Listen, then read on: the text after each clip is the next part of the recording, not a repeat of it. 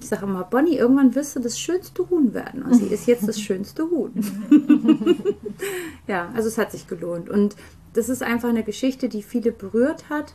Und klar haben wahrscheinlich einige gedacht, gedacht naja, was macht sie da? Wie, wie kann man so viel Geld ausgeben für ein Huhn? Aber es hat auch viele abgeholt. Und mir ist es auch egal, was die Leute denken. Also ich habe das so gemacht, wie ich das empfunden habe, äh, dass es richtig ist. Und ich bin froh drüber. Und es ist einfach ein schönes Gefühl, einfach die Hühner auch zu sehen, wie sie sich erholt haben. Und auch ein Stück weit ein gutes Gefühl, dass man was Gutes tun konnte, finde ich.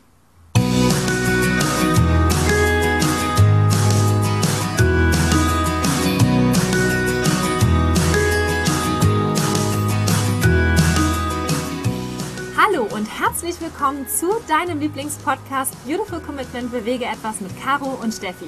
Und wenn du auch das Gefühl hast, anders zu sein und jeden Tag für deine Werte einstehst, für mehr Mitgefühl, Achtung, Respekt und Liebe auf dieser Welt, du aber noch nicht so genau weißt, wie du das Ganze effektiv und mit Leichtigkeit anstellen sollst, dann ist unser Podcast genau der richtige für dich. Und auch heute haben wir wieder einen ganz, ganz spannenden Interviewgast. Und zwar eine Frau, die wir immer schon mal in den Podcast holen wollten und die wir auch ganz, ganz regelmäßig sehen, aber wir haben es einfach noch nie hinbekommen. Aber heute soll es soweit sein. Tanja Dresen ist Heilpraktikerin für Psychotherapie und Hypnosetherapeutin. Bevor sie im Jahr 2000 ihre Praxis ganzheitlich gedacht in Hamburg eröffnete, arbeitet sie als Bankerin. Durch eine ererbte Knochenerkrankung galt sie plötzlich als schulmedizinisch austherapiert, was damals ein großer Schock für sie war. Sie kündigte daraufhin ihren Job und begab sich auf alternative Wege. Ihr wurde nämlich sehr schnell klar, dass sie von nun an ihre Gesundheit selbst in die Hand nehmen musste und dass eine pflanzenbasierte Ernährung und die Verbindung zu den Heilkräften der Natur der Schlüssel zu ihrer Gesundheit waren. 2018 wurde die multi-engagierte Heilerin dann gänzlich vegan. 2020 sogar Tierrechtlerin und siebenfache Hühnermutti und damit Teil der Operation Pepsi, einer großen Legehennenrettungsaktion, zu der wir bereits eine Podcast-Folge veröffentlicht haben. Was der Einzug von diesen besonderen Rettungstieren mit ihr und der ganzen Familie gemacht hat, berichtet sie nun in unserem Interview. Herzlich willkommen, liebe Tanja, bei uns im Podcast. Dankeschön, liebe Steffi. Danke, liebe Caro. Ich freue mich auch, dass ich da bin. ja, es ist wunder wunderschön, wie Steffi schon gesagt hat. Wir haben schon ganz häufig gesagt, wir möchten dich gerne mal bei uns haben, weil wir diesen Austausch mit dir immer auch sehr inspirierend finden. Und äh, wir haben jetzt hier gerade eine großartige Möglichkeit gefunden, weil wir mal wieder im Vegan-Resort sind. Genau. das ist so schön hier. Ja, genau. Wir genießen das ja auch so hier. Und hier ist auch so eine tolle Energie und es kann so fließen. Und wir haben uns jetzt wirklich diese Zeit genommen. Und wir sitzen mal wieder auf unserer Veranda und die Hunde liegen zu unseren Füßen davor im Gras. Und dann haben wir noch die Kühe hier, auf die wir schauen. Es ist einfach herrlich. Und der Wind pustet hier ganz doll. Aber wir haben gesagt, das hält uns nicht davon ab, hier einfach äh, sitzen zu bleiben, weil wir noch diese Zeit draußen in der Natur genießen wollen im Moment. Und es passt auch so zu der Energie und auch so zu dem Thema eigentlich, was wir haben. Und wir haben ja so viele Themen, über die wir mit dir sprechen möchten. Vielleicht magst du aber noch mal berichten. Steffi hat es ja eben in der Anmoderation schon erzählt. Du hast einen ganz interessanten Weg hinter dir, wie du mhm. auch zum Veganismus gekommen bist. Magst du uns da noch mal mit reinnehmen? Ja, also ich habe eine ererbte Knochenerkrankung, die sehr selten ist und bei der es so ist, dass sehr viele Menschen einfach gar nicht arbeitsfähig sind, zum Teil nur noch mit Schmerzmitteln leben können und ja, einfach wirklich eingeschränkt sind in, in ihrem Leben. Und als ich dann 1998 mit der Erkrankung, die ich schon hatte und von der ich auch wusste, aber eine Diagnose bekam, ja, sie sind jetzt äh, wirklich schulmedizinisch austherapiert, sie sind eigentlich eine tickende Zeitbombe, ordnen Sie mal lieber Ihre Unterlagen da war das für mich tatsächlich ein Schock. Also ich behaupte mal von mir, ich habe wirklich ein sehr sonniges Gemüt. Ich bin auch die ganze Zeit äh, bis zu dem Tag ähm, locker und leicht durchs Leben marschiert, habe alle OPs gut überstanden, habe im Krankenhaus da äh, mit den Ärzten gefeiert und alles. Also ich mache schon immer das Beste aus allem. Aber das war so ein Punkt, da hat es mir wirklich gereicht, muss ich sagen. Äh, ich war auch gerade zu dem Zeitpunkt frisch getrennt. Mein, mein Ex-Mann hatte sich damals äh, in eine andere Frau verliebt. Also das war wirklich auch mit Trennungsschmerz verbunden und ja, dann diese Diagnose. Der gemeinsame Sohn war damals, glaube ich, ein oder zwei Jahre alt. Zwei Jahre alt. Genau. Und das ist einfach ein Schock, wenn man sowas dann hört. Und im Nachhinein äh, würde ich auch sagen, das ist, wir kennen das ja alle, ne? dieses Thema selbsterfüllte Prophezeiung. Wenn du das als Patient hörst, diese Aussage, dann kann das auch wirklich schlimme Auswirkungen haben. Also es kann dazu führen, dass jemand sagt, okay, ich bin austherapiert, ich muss jetzt meine Unterlagen ordnen und dann war es das dann jetzt. Ne? Und ich habe das erste Mal in meinem Leben ein, eine richtige Verzweiflung gespürt. Und ich, ich weiß noch die Szene, als ich wirklich bei meinem Sohn in dem Zimmer lag, im Kinderzimmer lag, ähm, also alleine in seinem Zimmer und habe so geweint und ich lag wirklich auf dem Fußboden ganz für mich allein und habe so geweint, weil ich verzweifelt war und ich wusste echt nicht mehr, wie soll es denn jetzt weitergehen mit mir? Und ich habe da für mich so eine spirituelle Erfahrung gemacht, die mir gezeigt hat, oh, da ist einfach noch mehr äh, als da ist noch mehr als das, was ich bisher wahrscheinlich wahrgenommen habe. Und das hat mich dazu geführt, andere Wege zu beschreiten. Also ich habe dann auf einmal wirklich gewusst, ganz tief in meinem Herzen, dass es anders weitergehen wird und dass es Hilfe gibt. Und das hatte tatsächlich dann am Anfang zur Folge, dass ich mir Bücher besorgt habe, die ich vorher nie gelesen habe. Also ich war ja Bankkauffrau, ne, war ja sehr bodenständig und habe äh, Aktien gehandelt, DTB-Börse und so damals. Also ganz klassisch. Und ich habe mich zwar auch schon immer mal so für ein paar Kräuter interessiert und war auch spirituell angebunden. Meine Urgroßmutter war schon Besprecherin und Kräuterfrau, aber ich habe das ehrlich gesagt nicht so gelebt zu dem Zeitpunkt. Ich war ja auch noch recht jung und ich habe dann mir andere Bücher gekauft. Ähm, da ging das zum Beispiel um kraftzentrale Unterbewusstsein. Ich glaube, das war damals der äh, Dr. Joseph Murphy, den ich gelesen hatte, mh, mm, wo ich gemerkt habe, oh, ich kann ja doch durch die Kraft meiner Gedanken vielleicht was verändern, durch, durch innere Visualisierungen und so weiter. Ich habe dann heilerische Ausbildungen gemacht und ja, bin dann andere Wege gegangen. Ich habe mich sehr viel schon mit Ernährung dann beschäftigt ich habe vorher alles gegessen. Also ich bin 71 geboren. Ich bin so mit Nutella-Broten und Toastbrot und Carbonade und naja, was man halt so gegessen hat. Fruchtzwerge. Wir hatten noch Milchmütter in den Schulen. Das war gesund. Milch, ne? Milch, Kakao, Vanille, Milch und alle Sorten. Also ich habe wirklich mich schrottig ernährt, würde ich mal sagen, bis dahin und habe dann angefangen umzustellen. Ja, ich bin dann neue Wege gegangen. Und ich bin jetzt immer noch da. mein Sohn, äh, der damals zwei war, äh, ist jetzt 25. Hab noch einen Sohn, der ist 17. Hab äh, einen neuen Mann. Dem bin ich jetzt auch schon über 20 Jahre zusammen. Ja, und es ist einfach schön zu sehen, dass man seine Gesundheit selbst in die Hand nehmen kann.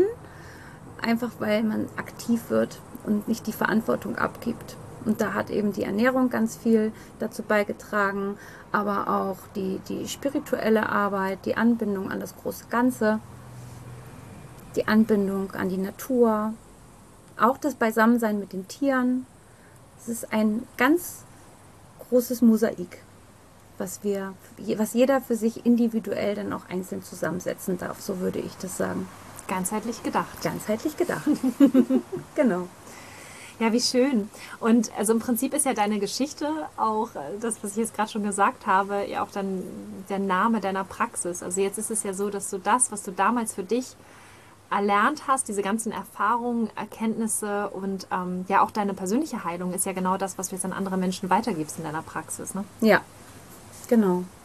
Ja. ja, also ich kann die Menschen einfach immer nur ermutigen, nicht alles zu glauben. Und also ich möchte betonen, dass ich sehr glücklich bin über die Schulmedizin und über die Ärzte, die es gibt. Ich habe Ärzte im Freundeskreis, ich habe Ärzte als Patienten in meiner Praxis und ich bin sehr, sehr froh, dass es die Schulmedizin gibt. Also die, ganzen OPs, die ich gehabt habe und so weiter, wunderbar. Äh, das, das ist ganz, ganz wichtig. Trotzdem, und das weiß ich auch aus direkten Gesprächen, aus vielen Gesprächen, die ich geführt habe mit Ärzten, lernen die natürlich auch in ihrem Studium nur bedingt bestimmte Dinge. Also das wisst ihr ja auch, was das Thema Ernährung angeht. Das ist ja Hanebüchen manchmal. Also was, da wird bei, bei Osteoporose immer noch Milch empfohlen zum Beispiel. Ne? Ja. Weil sie es einfach nicht besser wissen. Die machen das ja nicht, weil sie uns arglistig täuschen wollen oder uns was Böses wollen, sondern die haben es so gelernt. Ich glaube es auch noch größtenteils. Und das wird ja nach und nach immer besser, dass immer mehr sich auch informiert wird. Und ich glaube auch durch die ganzen jahrzehntelangen Erfahrungen einfach gespürt wird und, und die das ja auch sehen anhand von Zahlen, Daten, Fakten, was dann wirklich die Menschen geheilt hat. Waren das jetzt die Medikamente? Waren, war es die Milch oder irgendetwas anderes, was empfohlen wurde? Oder war es vielleicht tatsächlich ähm, dadurch, dass jemand eine ursächliche Heilbehandlung gewählt hat für sich selbst in Eigenverantwortung, anstatt einer symptomatischen Linderungsbehandlung? Und da muss jeder wirklich ganz explizit für sich selber hingucken. Und ich habe auch einen langen Weg gehabt, bis ich dann für mich das Richtige gefunden habe. Ne? Habe ich echt ausprobiert in vielen Dingen. Wie war das für dich damals? Weil du hast es ja gerade so beschrieben, es ist ja auch schon ein bisschen her, der Moment, wo du gesagt hast, ich muss jetzt neue Wege gehen. Und wir wissen ja alle, dass sich in den letzten Jahren ja auch nochmal viel getan hat, so in diese Richtung. Und die Akzeptanz ja doch auch nochmal größer geworden ist. Damals war das bestimmt noch schwieriger als heute, da auch dann im Freundeskreis oder im Bekanntenkreis oder im Umfeld eben vielleicht auch Menschen zu haben, die sagen so, was tust du da? Was ist da los? Also war das immer ein einfacher Weg für dich? Kannst du das beschreiben? nee, also einfach war das nicht und ich bin auch ganz schön oft eingeknickt, muss ich gestehen. Also am Anfang war ich so total euphorisch. Ich habe dann relativ schnell gemerkt, ähm, dass eine pflanzlich basierte Ernährung, also damals vitalstoffreich, äh, Vollwertkost, ganz viel schon verändert hat. Ich hatte viel weniger Schmerzen und habe dann in meiner Familie, da war dann schon, da war ich schon mit meinem jetzigen Mann zusammen und äh, ich, war ich, ich war schwanger, genau, und der musste dann halt auch mit mir mit, weil wir eben auch äh, ja unseren Sohn hatten, also der hat dann unseren jetzigen Großen adoptiert und wir waren also in Familie unterwegs auf den Fortbildungen. Ich weiß noch, da gab es dann vegetarisches Buffet und das war aber damals sehr, sehr mager und es bestand irgendwie aus Salat und Körnern. So, ne? Und da hat der natürlich zu mir gesagt und auch unser Sohn damals, was ist das denn? Ne? Wir gehen jetzt zu McDonalds. Das, das kannst du hier alleine essen, ne? Das weiß ich noch genau. Naja, und ich habe dann da so meine Ausbildung gemacht und war so euphorisch und habe gesagt, das ist es, das setzen wir jetzt um. Und dann gab es kein Zucker mehr, kein Weißmehl mehr. Und ich habe wirklich alles rausgeschmissen bei uns zu Hause. Und ja, was habe ich damit erreicht? Dass sie gesagt haben, Mama, du spinnst. also das war eher so kontraproduktiv. Und im Laufe der Zeit bin ich dann auch immer wieder mal eingeknickt, ne? weil ich dann gemerkt habe, hm, naja, das ist es vielleicht dann doch nicht so. Also ich habe mich schon sehr ausprobiert über die Jahre. Und manchmal muss man dann auch erstmal wieder an so einen Schmerzpunkt kommen für sich selbst und merken, mh, ich glaube, ich bin wieder von meinem Weg abgekommen mhm. und darf mich jetzt wieder neu entscheiden. Ja. Ja, danke fürs Teilen. Ich glaube, das ist auch ganz wichtig, dass man auch im Nachhinein auch sagt, es war nicht immer geradlinig oder es war nicht einfach. Mhm. Viele von uns sind ja auch gerade in dieser Situation, dass wir merken, in dem Moment, wo wir uns auch mit der Ernährung jetzt oder mit unserem Lifestyle, mit unserer Einstellung halt eben anders bewegen als der Großteil der Gesellschaft, merken wir diesen Gegenwind, merken wir, es ist einfach schwierig oft, auch im Alltag und gerade mit den Liebsten, gerade zu Hause mit der Familie.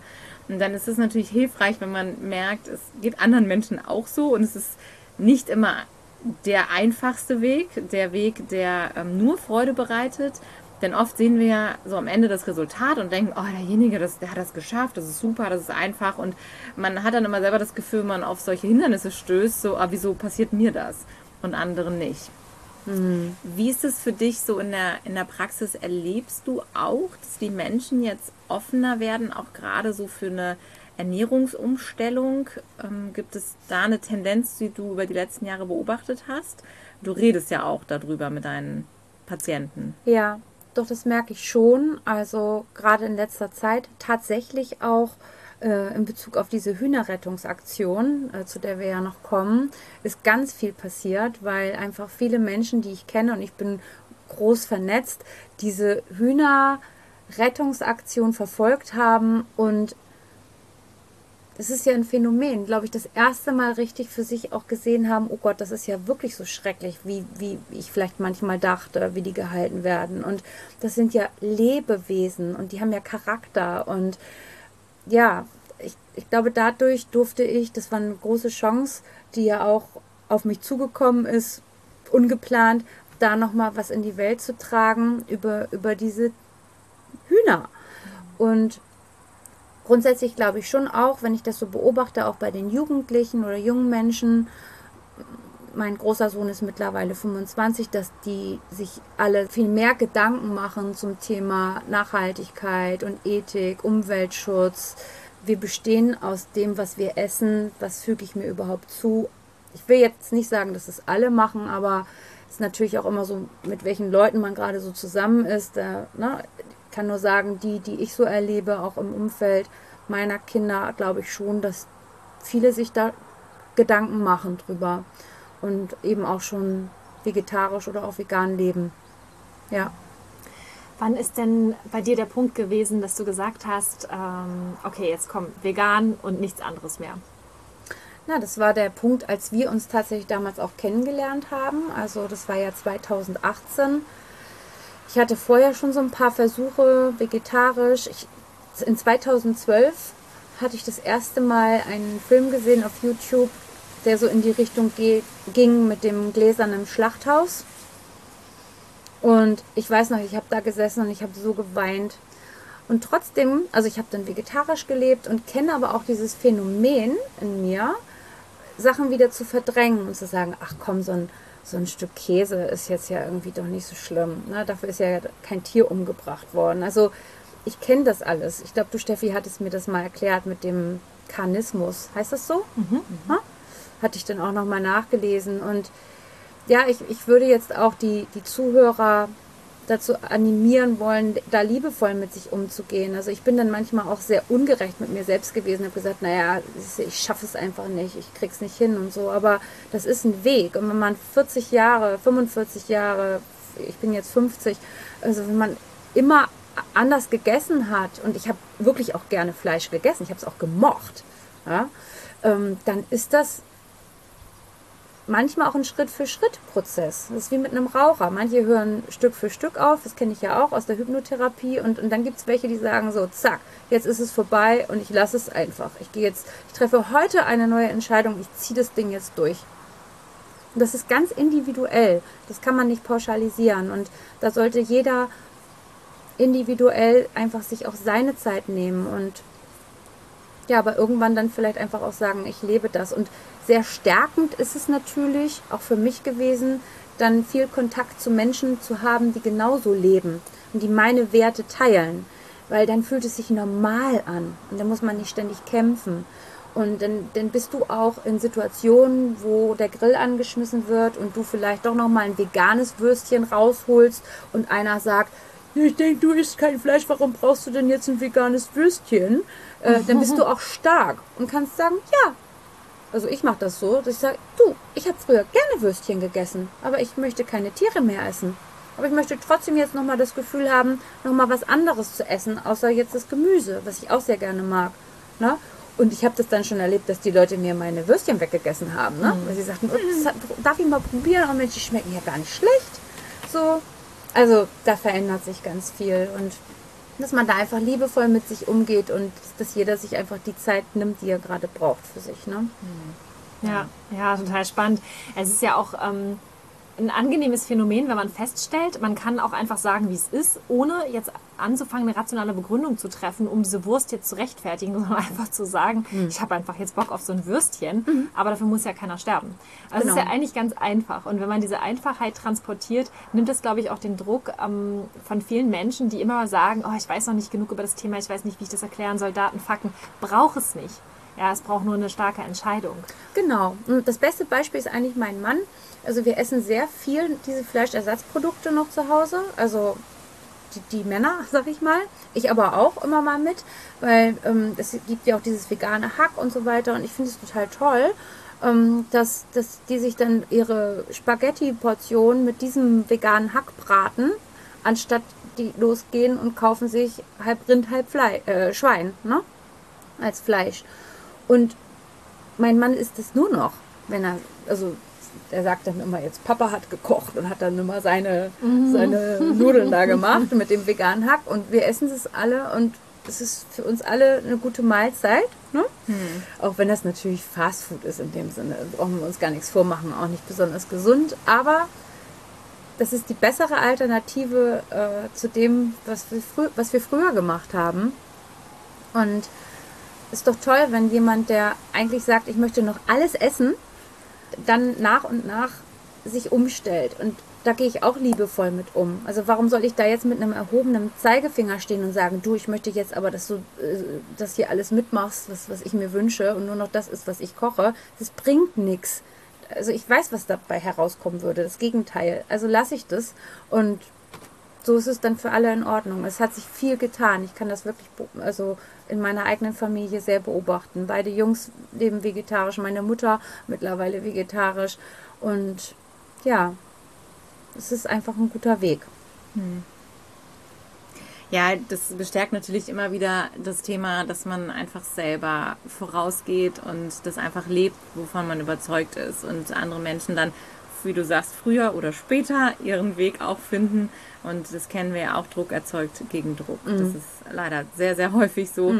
Ähm, interessant fand ich, was du eben gesagt hast, weil du sagtest, über die Hühner hast du so viele Menschen erreicht, weil wir ja auch oft das Gefühl haben, wenn Menschen sich für den Veganismus entscheiden, ist es entweder aus diesem tiefen ethischen äh, Antrieb heraus oder es ist tatsächlich auch dieser, wie man so schön sagt, rein egoistische Antrieb, die eigene Gesundheit.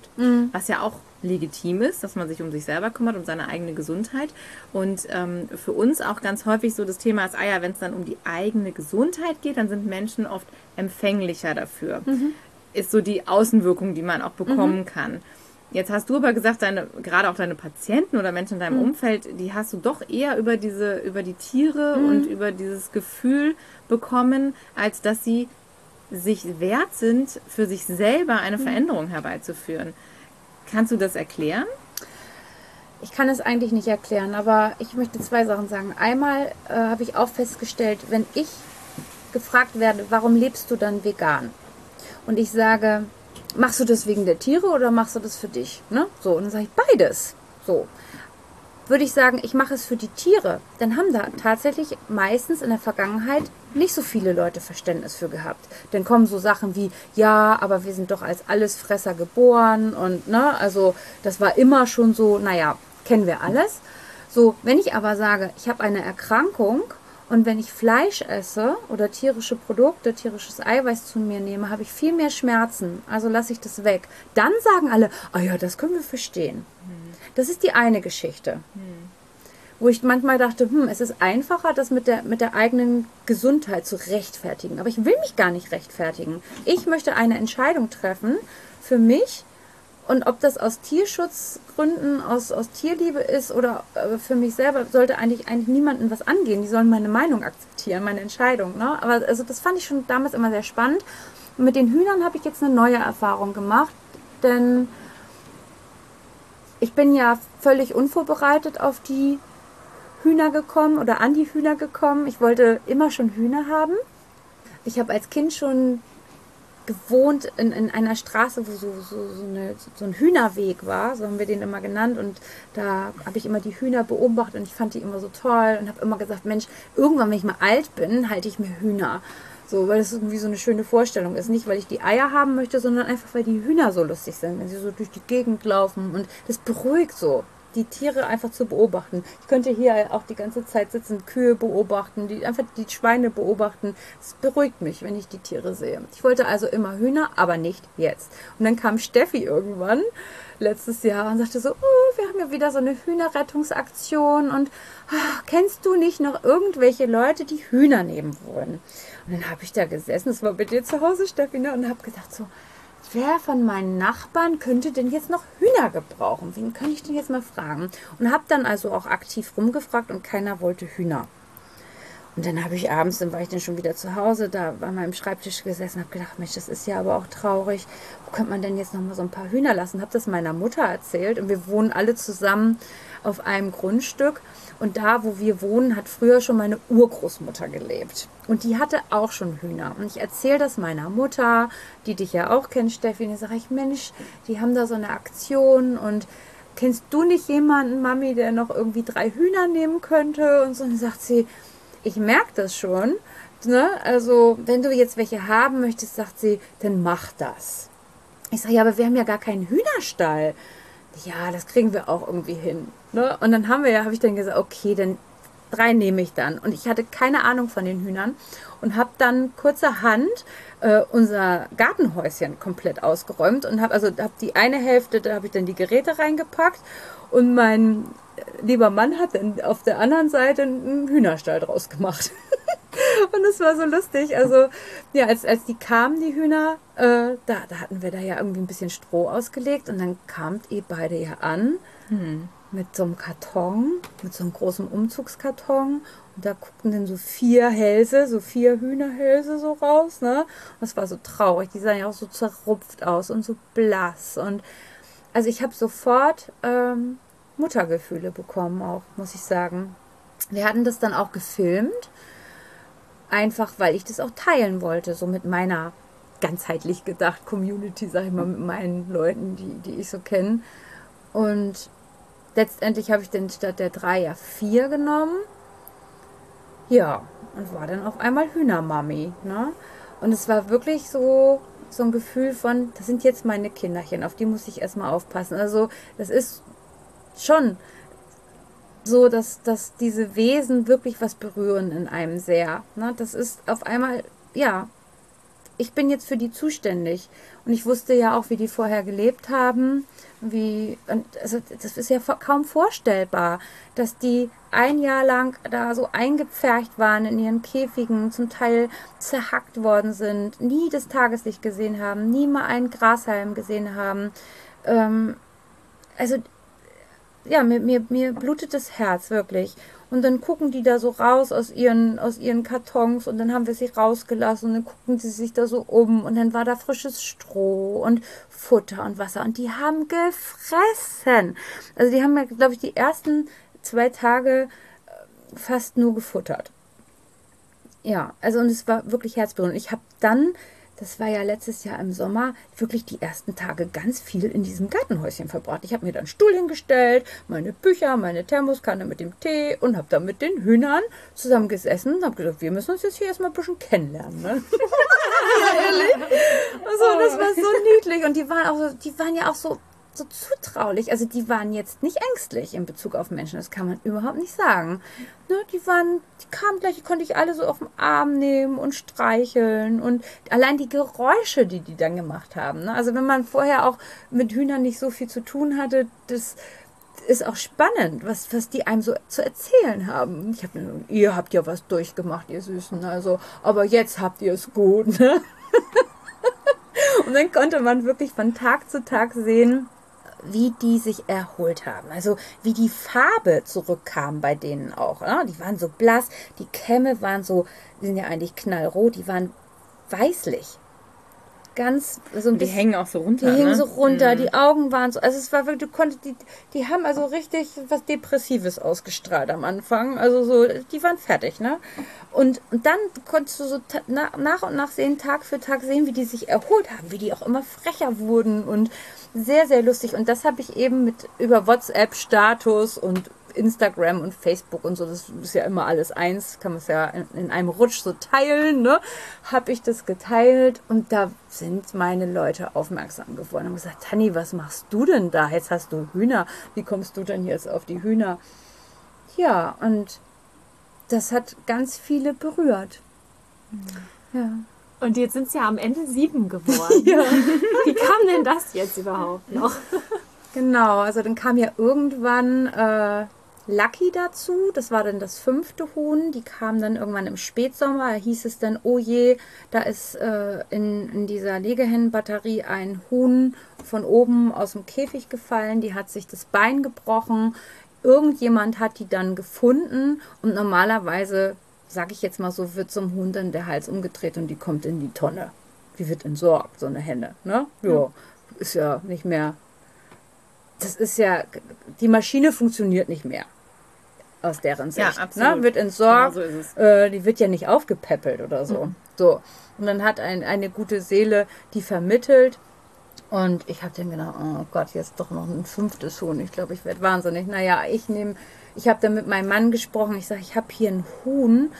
Ähm, das hat wahrscheinlich ein gebrochenes Bein. Das heißt, wir müssen die auch mit ins Haus nehmen.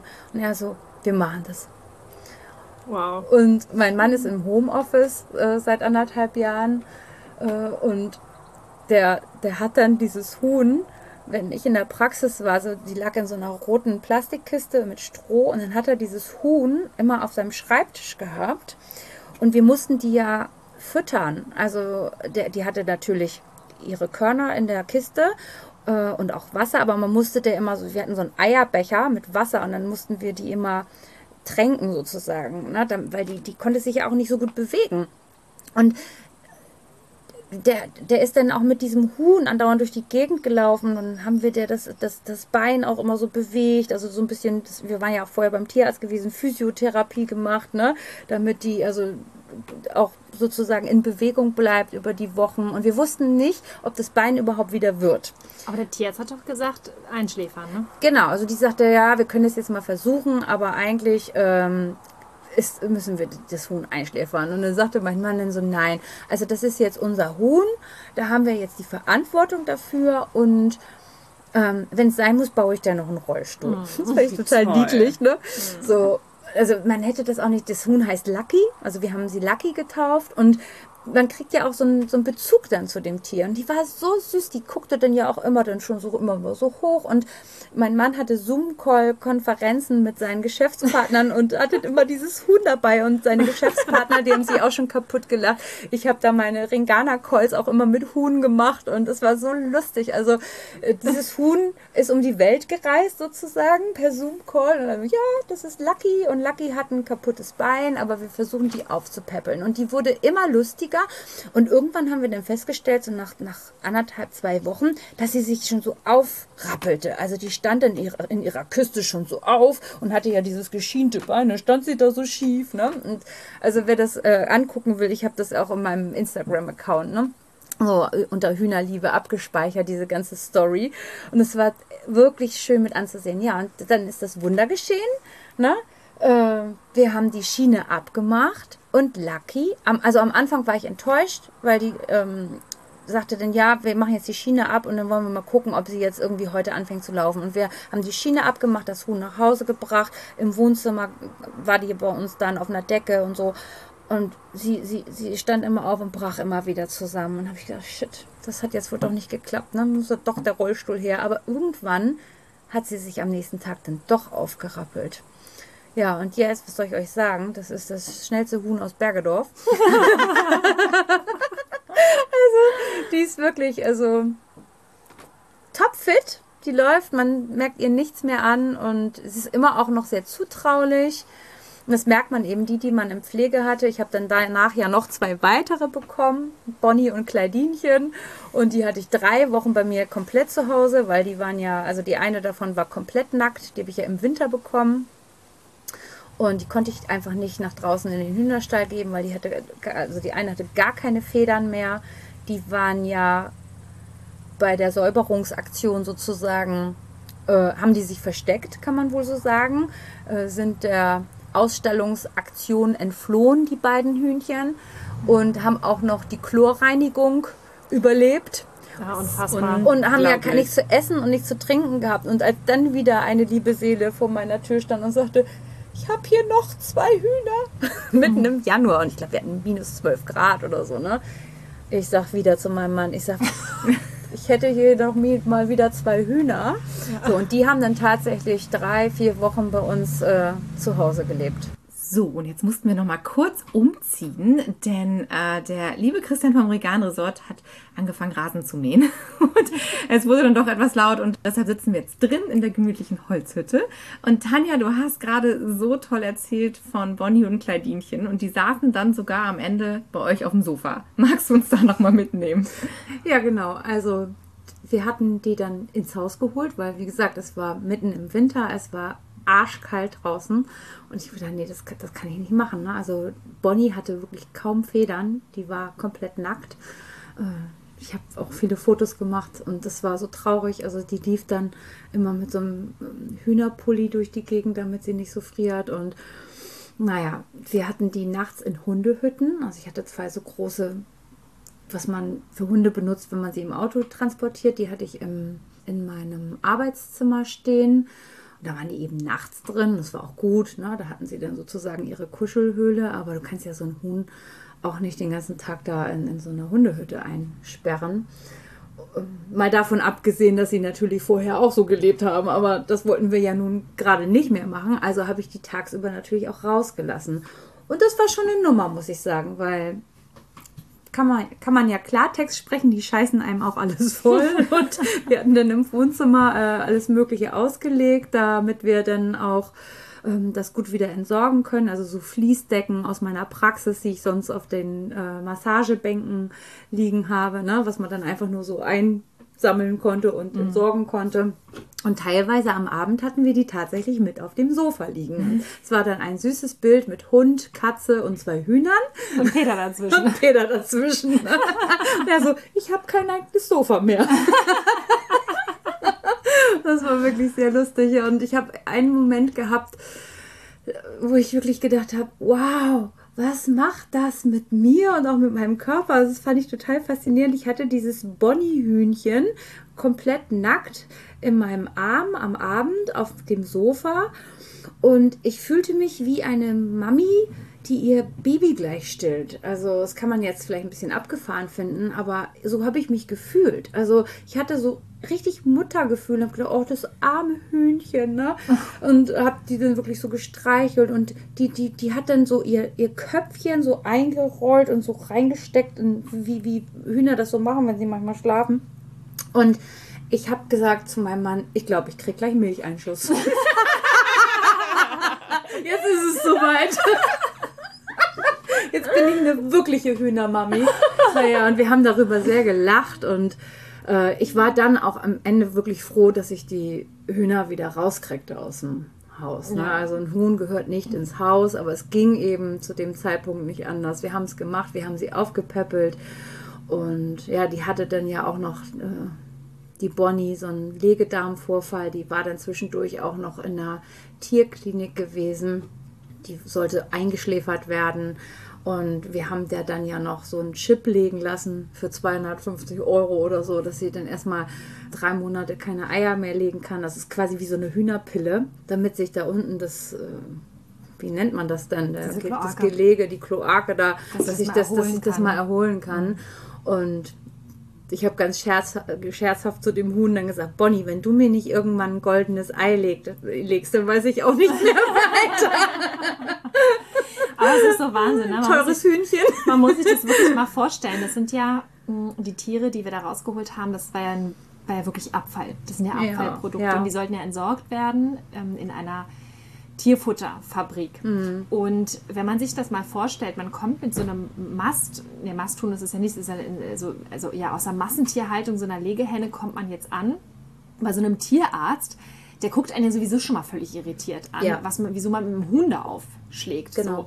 So. Und das nächste dann, wie, wie, unwirtschaftlich, also das war ja auch das bei Lucky ja schon, mhm. mit diesem, ja, so, also im Prinzip Einschläfern. Das ist mhm. ja immer so das Einfachste, weil niemand macht sich die Mühe, das Bein von, von einer von einer ausgedienten Legehenne zu schienen. Mhm. Ja, niemand macht sich die Mühe, da überhaupt noch in irgendeiner Art und Weise Geld zu investieren. Die Tiere werden halt dann einfach entsorgt. Und äh, geschweige denn da dieses Thema mit dem, mit dem Hühnerrollstuhl. Ne? Also mhm. warum nicht? Man, man würde ja auch seinen Hund höchstwahrscheinlich, hoffen wir mal, nicht sofort einschläfern, sondern auch dort gibt es ja schon ja, unterstützende Möglichkeiten, dass, dass dieses Tier noch am Leben weiter teilnehmen kann. Ja? also quasi eine Gehhilfe. Also warum soll es das nicht auch für einen Huhn geben? Das ist halt immer wieder dieser Stellenwert, den wir den Tieren halt beimissen oder halt eben nicht. Und wenn man dann natürlich auch noch sagt, okay, so eine, so eine Henne, die halt darauf gezüchtet wurde, auf Hochleistung Eier zu produzieren, wie am Fließband, fürs Fließband tatsächlich, ja, dass dann so eine Kloake sich da rausstülpt und, und man sich dann die Mühe macht, auch da nochmal wieder zu investieren, das ist ja wirklich der absolute Wahnsinn. Haben dich denn da die Leute ähm, in der Tierklinik oder auch deine Freunde, Verwandte und so, haben die dich da nicht völlig, völlig verrückt gehalten, was du da machst und wie viel Geld du investierst auch? Ja, schon. Also die, die Tierärztin hatte dann auch gesagt, naja, also das Tier soll natürlich nicht leiden, das ist ja ganz klar. Ne? Also auch jetzt bei Lucky, wenn, wenn die jetzt gelitten hätte und man so, so ein Huhn in so einem, ich sag jetzt mal, selbstgebauten Rollstuhl da eigentlich nur vor sich hin vegetiert und nichts mehr vom Leben hat, dann darf man sicherlich wirklich die Entscheidung treffen, das lieber einzuschläfern. Also das muss man dann auch abwägen, finde ich. Ne? Das kann dann ja auch mal eine Erlösung sein für ein Tier. Und ähm, in dem Fall war das ja so, dass die Tierärztin eben auch gesagt hatte, bei der Bonnie mit diesem Kloakenvorfall, ja, im Grunde genommen müsste man die einschläfern. Und dann ist ja eine Freundin von mir in die Tierklinik gegangen, ne, die da eben auch in der Nähe wohnte und ja, die hat einfach gesagt, so, wir machen das jetzt, wir ziehen das jetzt durch. Tanja, bezahlst du das? Ich sage, ich bezahle das. Und dann hat ja eine andere Freundin von uns, auch die Bonnie, noch zwei Wochen aufgepäppelt, weil zu dem Zeitpunkt eben auch mein, mein Hund gerade eine frische OP hatte und ich gar nicht die Möglichkeit hatte, für alle gleichzeitig da zu sein. Und dann kriegte ich Bonnie nach zwei Wochen zurück, frisch gechippt, also Hühnerpille mhm. integriert und äh, schon ordentlich mehr Gefieder als vorher. Und sie sieht jetzt so toll aus. Ne? Also sie ist total integriert und ich sage immer, Bonnie, irgendwann wirst du das schönste Huhn werden. Und sie ist jetzt das schönste Huhn. ja, also es hat sich gelohnt. Und das ist einfach eine Geschichte, die viele berührt hat. Und klar haben wahrscheinlich einige gedacht, gedacht naja, was macht sie da? Wie, wie kann man so viel Geld ausgeben für ein Huhn? Aber es hat auch viele abgeholt. Und mir ist es auch egal, was die Leute denken. Also ich habe das so gemacht, wie ich das empfunden habe, äh, dass es richtig ist. Und ich bin froh drüber und es ist einfach ein schönes Gefühl, einfach die Hühner auch zu sehen, wie sie sich erholt haben und auch ein Stück weit ein gutes Gefühl, dass man was Gutes tun konnte, finde ich. Ja. Mhm.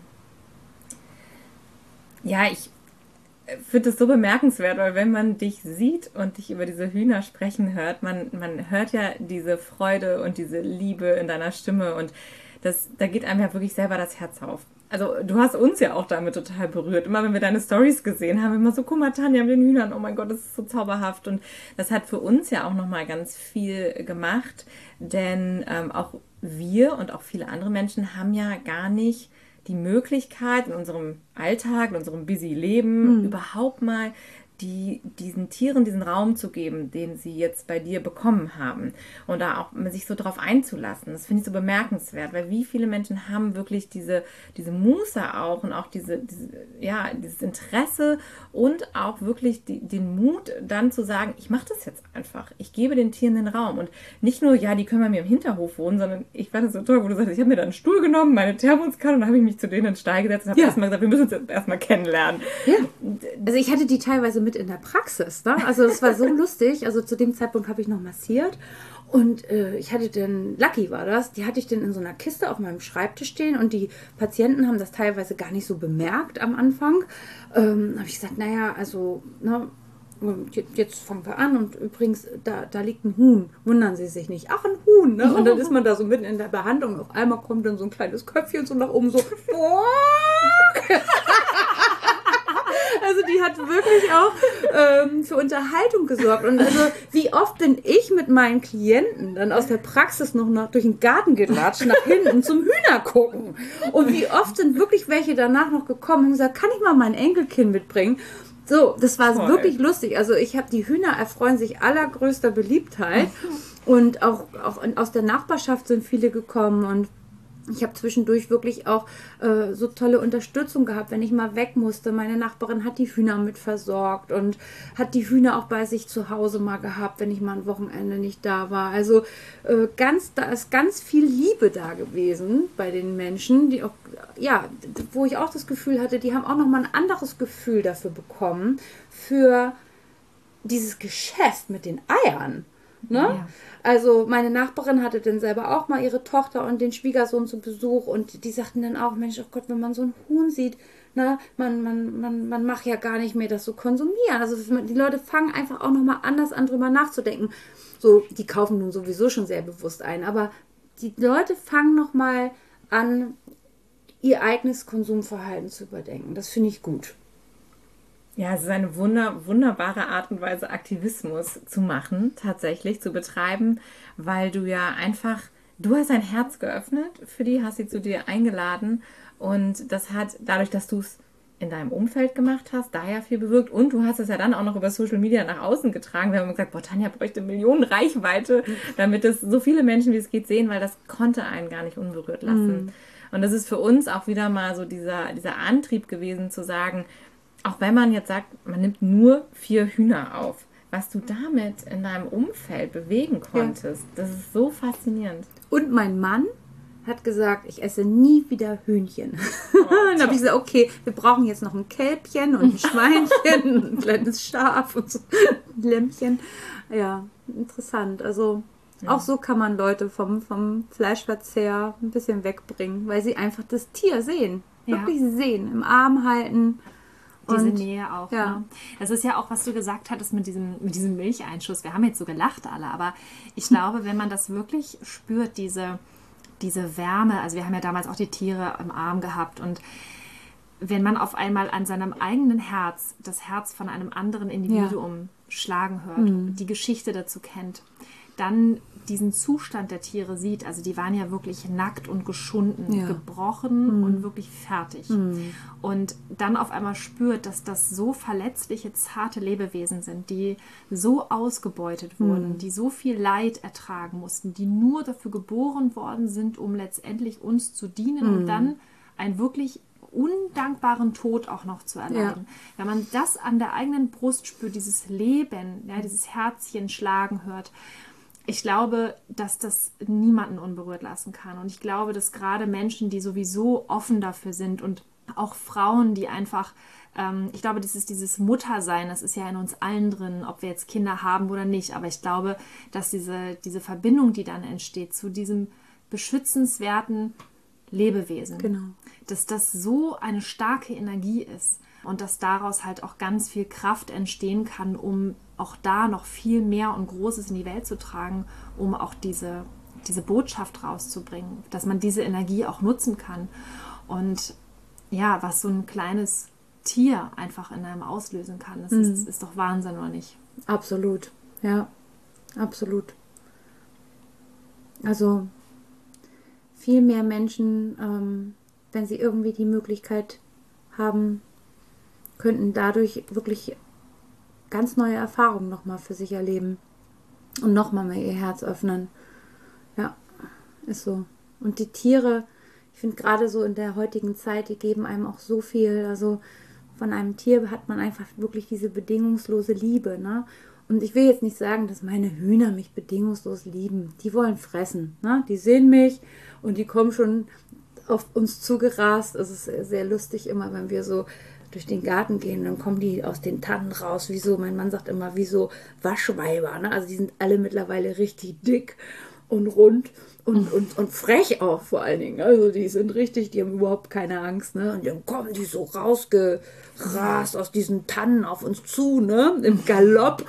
Und äh, alleine das, manchmal gehe ich zwischendurch einfach nur raus, um, die, um dieses Erlebnis zu haben, wie sie so alle auf mich zu rasen. Ne? Und dann freue ich mich schon. Und dann schmeiße ich die ein paar Körner hin und lasse die fressen dann ist gut. Aber das ist jetzt nicht so, dass die mich als Person lieben. Da mache ich mir auch nichts vor. Ne? Ich bin die, die Essensgeberin für die. Ne? Aber trotzdem, ich kann sie in den Arm nehmen, ich kann sie streicheln, ich äh, bringe die zu Bett. Und jetzt, wo ich jetzt hier gerade bin, kümmert sich meine Mutter um die Hühner. Auch was das mit meiner Mutter macht. Ne? Hat sie mir heute wieder erzählt. Ich verwöhne die Hühner. Ich habe den Reis gekocht und neulich habe ich den Nudeln gekocht. Ich sage, Mami, bitte, du musst nicht für die Hühner extra kochen. Ne? Das ist schon nicht. So, aber na klar, das finde ich natürlich toll, wenn sie so, so gekochten Reis dann mal kriegen. Und dann, ne? Zusätzlich zum normalen Futter. Ne? Ich glaube, das finden beide Seiten toll. Ja, und meine Mutter, die macht es dann auch. Also ich sage, es fehlt nur noch, dass du denen jetzt abends noch ein Schlaflied vorsingst. Ne? Also das kriegt sie auch noch fertig. Aber sie geht dann wirklich in den Stall. Dann sitzen die da ja alle schon da in ihren Ja. Nestern und auf den Stangen. Die haben so ihre Lieblingsplätze. Und dann streichelt sie die alle nochmal. Und ja, das tut auch meiner Mutter gut. Ne? Und, und die Nachbarin sagte auch mal, oh, das tut einfach so gut, bei dir zu sitzen und einfach nur den Hühnern zuzugucken Ja. wie die da so machen, weil die, die verhalten sich einfach auch so lustig. Und jedes Huhn hat seine Eigenarten. Also sie sind ja auch ganz individuell, die haben ja auch alle Namen. Ne? Und ja, es ist einfach schön. Ich bin dankbar, dass ich über euch an diese Hühner gekommen bin. Ja, das ist ja das Besondere auch wirklich, wenn man den Tieren mal diesen Rahmen gibt und diesen Raum gibt, dass das ja eben so viel auch mit uns macht. Und du Ja. hast ja nicht nur diese Hühner gerettet, sondern auch dadurch, wie du sagst, ich bin dankbar für diese Erfahrung. Ja. Weil wir, wenn wir Dinge erleben, ist ja noch was ganz anderes, als wenn wir all diese Daten, Zahlen, Fakten kennen und hören und äh, das alles vom Kopf her verstanden haben. Aber wirklich dieses, dieses Fühlen, wie dieses Herz, was da schlägt, was wir eben schon sagten, das, das ist so transformierend. Und auch das, was uns ja in der Gesellschaft immer wieder fehlt eigentlich im heutigen Leben, dass wir gar nicht mehr ins Fühlen kommen. Wo wir immer sagen, Mitgefühl für alle. Wir sind ja auch oft gar nicht mehr in der Lage, wirklich zu fühlen, weil wir so durch unser Leben rennen und weil wir uns gar nicht mehr darauf einlassen auch. Und gerade bei Tieren, bei Hühnern, die sind ja auch nicht mehr Existenz in unserer Gesellschaft. Also zumindest nicht, wenn man nicht wirklich auf dem Land lebt, irgendwie einen Gutshof hat oder so. Die meisten haben ja, also ich auch, bevor ich vegan geworden bin, ich habe noch nie einen Huhn wirklich von der Nähe gesehen und wusste überhaupt, was die alles für Eigenarten haben. Und das ist, es ist so eine tolle Erfahrung. Ja. Ist es. Definitiv. Ja, also wirklich super schön. Ja, wir hoffen, dass du da noch ganz viel teilst und ganz viele Menschen das noch so mitbekommen ähm, werden in der Zukunft. Also eine Frage habe ich auch noch mal. Es ist spannend, du hattest auch gesagt, dass die alle so unterschiedlich sind. Und ich äh, weiß ja noch, als wir dabei waren und jedes Huhn war ja unterschiedlich befiedert. Und dadurch konnte man die noch ganz gut auseinanderhalten. Und wenn ich sie jetzt sehe, sehen sie für mich alle gleich aus. Also ich weiß weder noch, wer Bonnie war, noch Lucky, also weil die ja auch wieder komplett intakt läuft. Du kannst aber jedes Huhn nach wie vor auseinanderhalten. Ja, ne? Das kann ist, ich. Wie machst du denn das? weiß ich nicht. Ich glaube, dadurch, dass ich einfach von Anfang an jeden Tag die ja auch immer beobachte, also die haben auch keine Ringe bei mir äh, mit, mit. Also ich weiß einfach, wer welches Huhn ist. Und es war ja auch mal ein Huhn weg, ein paar Tage. Das war auch so lustig. Die ist dann irgendwie über den Zaun und ist dann also hinten äh, am Wasser lang durch die, ja, an den Gärten vorbei und ist irgendwie fünf, sechs Häuser weiter in den Garten von den Nachbarn gegangen. Und da hatte ich die aber überhaupt nicht vermutet. Und irgendwann zum Glück ist auf Umwegen dieses Huhn dann wieder zu mir zurückgekommen, weil die Leute dann losgelaufen sind in der Nachbarschaft und gefragt haben, ob irgendjemand ein Huhn vermisst. Ne? so, und dann wusste ich auch ganz genau, das war Nanni. Nanni war also drei Tage weg. Ja, und Hanni war ganz unglücklich. Und du bist so lustig, als du die Geschichte erzählt hattest mit deinem Nachbarn, der dann da plötzlich das Huhn gesehen hat. Genau, das, das war ja halt der, ne? Der dann irgendwie, der hatte dann wohl mal einen Schnaps getrunken, was er sonst nie macht. Und dann hat er abends mit seiner Frau und irgendwie, ich weiß nicht, ob noch Gäste da waren, im Garten gesessen und dann hat er gesagt, da hinten ist ein Huhn. und dann hat seine Frau gesagt, dir ist der Schnaps nicht bekommen. Ne?